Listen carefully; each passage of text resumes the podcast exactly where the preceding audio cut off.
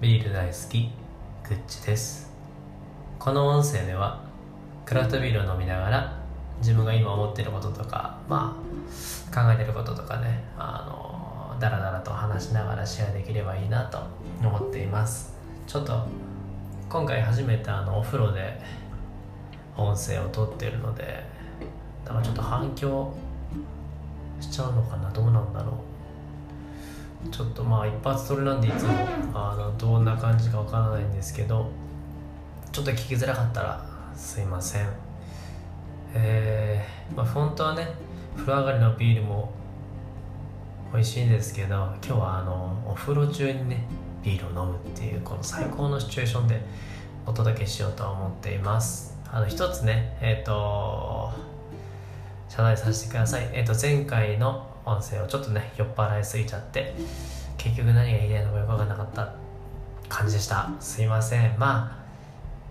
まあそういう回もあっていいのかなと思ってますけれどもえー、まあ、一応謝っておきます。すいません。今回はね一人です。まあそれはそうだねお風呂ですから。はい。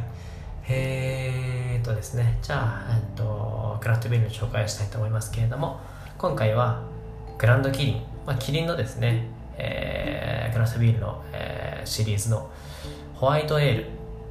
です。ちょっとねキリンのねサブスクちょっと気になってましてね。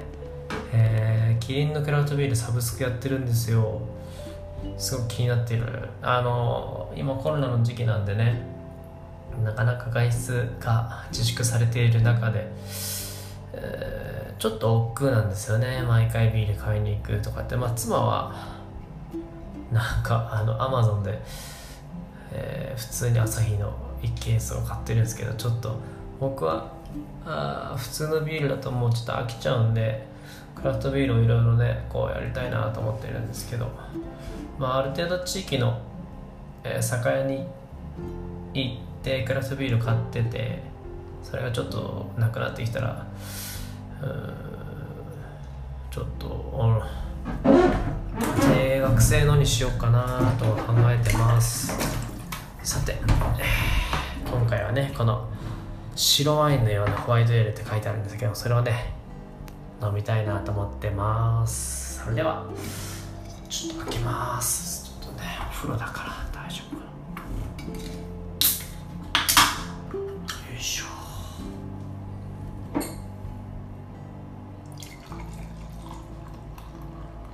当だ。真っ白だね。いい色。よしそれでは、えー、これを聞いてる方お仕事お疲れ様でした。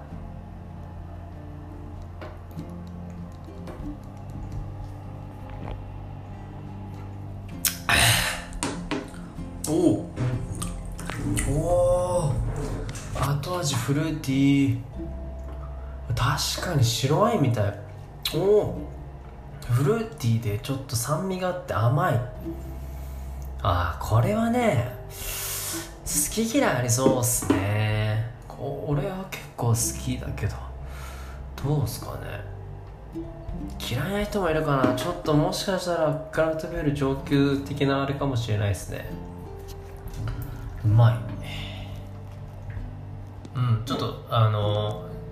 白ワインも結構好きなんで白ワインも好きっていうかまあ赤だとねちょっと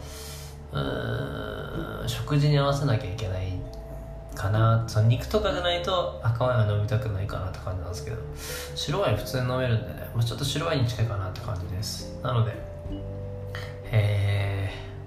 ー、ビール以外でちょっとワイン好きな方とかもこのクラフトビールは合うかなと思います。さてちょっと話がね、えー、長くなりましたけれども 今回は、えー、何について話そうかなと思ってますけれどもうんなんとなくね今頭の中でいっぱいいろんなことをね考えててえー、教育教育って今後どうなっていくのかなみたいな話をちょっとしたいなと思ってますで、えー、基本的にグッチはあの予測とかあ未来をねこう想像するのが結構好きなんですね。なのでえっと「ワンピースのこうなんだろうあの解説 YouTube とか、えー、この伏線がこうだとかそういう結構動画を、ね、見見たりするんですね。まあそういうのが好きだったりします。えー、話がそれましたね。でそういうのが好きなのであの今日は行くもね今後こうなっていくのかなみたいな話をしたいなと思ってます。えっ、ー、とそもそも今回この教育がこうなっていくのかなって思ったきっかけが、えー、トイレットペーパーとかあと何がなくなったっけな。まあアルコールとかマスクもそうですよね。そういうものがあのドラッグストアとかねそういうところからなくなっていく要はあれですよね、えー、自分の家が、えー、買っていけばいいじゃんって思ってますよね。それで買いだめっていうんですかね。そういうのをしてる、えー、家族がすごく多くて、えー、それについてね結局所有するこう時代って本当どうなのかなってちょっと考えたんですよね。もちろん、えー、大事なことだと思います。いっぱい自分が持ってればさ問題ないと思うしお金だってね貯蓄してればそれはそれで蓄えがあった方がいいと思うしそれはね全然悪いとかではないんですよね。ただうん時代ってちょっと急速に変わっていってるなと思ってて例えばえー、っと車車を所有してるとするじゃないですか。で週1回の運転しかしないと。そしたら後の週あの6日は結構もったいないですよね。ってことでまあウーバーとかが生まれたと思うんですよ。うん。例えばなかなかこう男性と女性がこう合コンするのもちょっと嫌だなとかデートデートのこの取り繕う感じとか面倒くさいなって思ったからマッチングアプリが生まれたと思うんですよね。要は、えー、どんどんどんどんこう時代が変わっていくにつれて所有することよりもうんシェアすることの方が結構大事なのかなとか思ったりしていますでこの時にすごく考えたのが、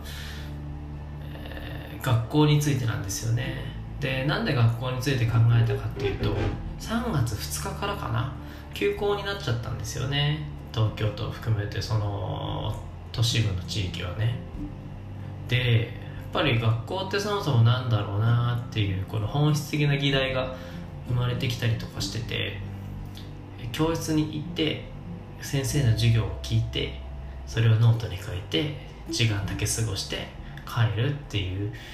ことって本当にある意味学びの場なのかなとか先生もそれで本当に教師としていいものなのかなとかを考えたんですよね。で今オンライン授業とかそもそも学校行かなくていいよねみたいな話になってきてて。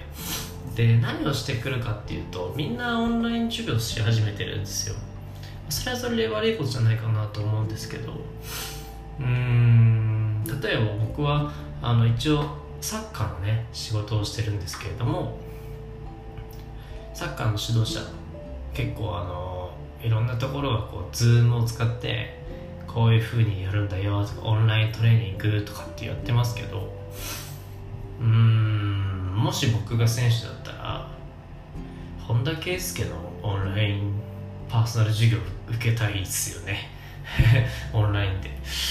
で乾とかがリフティングチャレンジしてるし、まあ、いろんな要は何が言いたいかってトップアスリートがそういうものを情報提供してるじゃないですか。なのに、えー、わざわざこう一流ではないって言いにくいですけどその地域の町クラブの指導者とかがそういうオンライン授業することのコストって本当にいいのかなとかって思ったりしてます。それは全く同じことでも学校が言えて学校の先生特に小学校とかもそうですよね。やっぱり、えー、国語だけじゃなくて算数とか理科とか社会とかいろんなものを教えなきゃいけないじゃないですか。それを本当にフルコミットメントで100%やるっていうのはちょっとこの先の未来ちょっと違うんじゃないかなって思ってます。でじゃあ何が言いたいのかっていうと話を戻してて所有型じゃなくて、えー、シェア型の時代に変わっていくなとは思っているので一流の人の授業をみんなでこうオンラインで見てその後先生がオーガナイズだ先生っていう立場が教えるではなくてその同じ目線になって吉田松陰的な視点で、えー、子供と同じ目線でじゃあこれどう思ったの？とかあなたどう思ったの？っていう、えー、教師ではなくて両国のコミュニケーションの中の、えー、空間作りとかオーガナイズをすることがより教師の求められる仕事なのかなって今すごく思ってます。例えば本田圭佑のすごいオンライン授業を受けててもやっぱりサッカー初心者の人がそれ見たってわからないじゃないですか。そこをタイプつなぐのがこれからの街クラブのサッカーの指導者なのかなとか思ったりしてます。なので、その小学校の先生に習うんじゃなくて、えー、オンラインで例えばなんだろうなあっちゃんそのなオリエンタルラジオの中田さんの授業を見てその後に